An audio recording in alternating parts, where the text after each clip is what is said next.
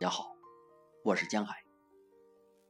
今天为大家朗读，这样就很好。余秀华。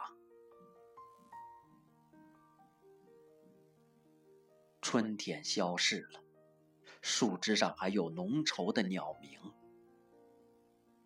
这样就很好。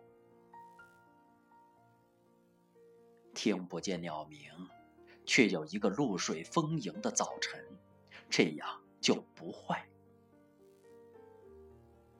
这个早晨不是故乡的，是在路上，这样也很好。我不知道你在哪里，但知道你在世上，我就很安心。我不知道你在和谁说话，但是知道你用的口音，仿佛我听见。人间有很多悲伤，我承担的不是全部。这样就很好。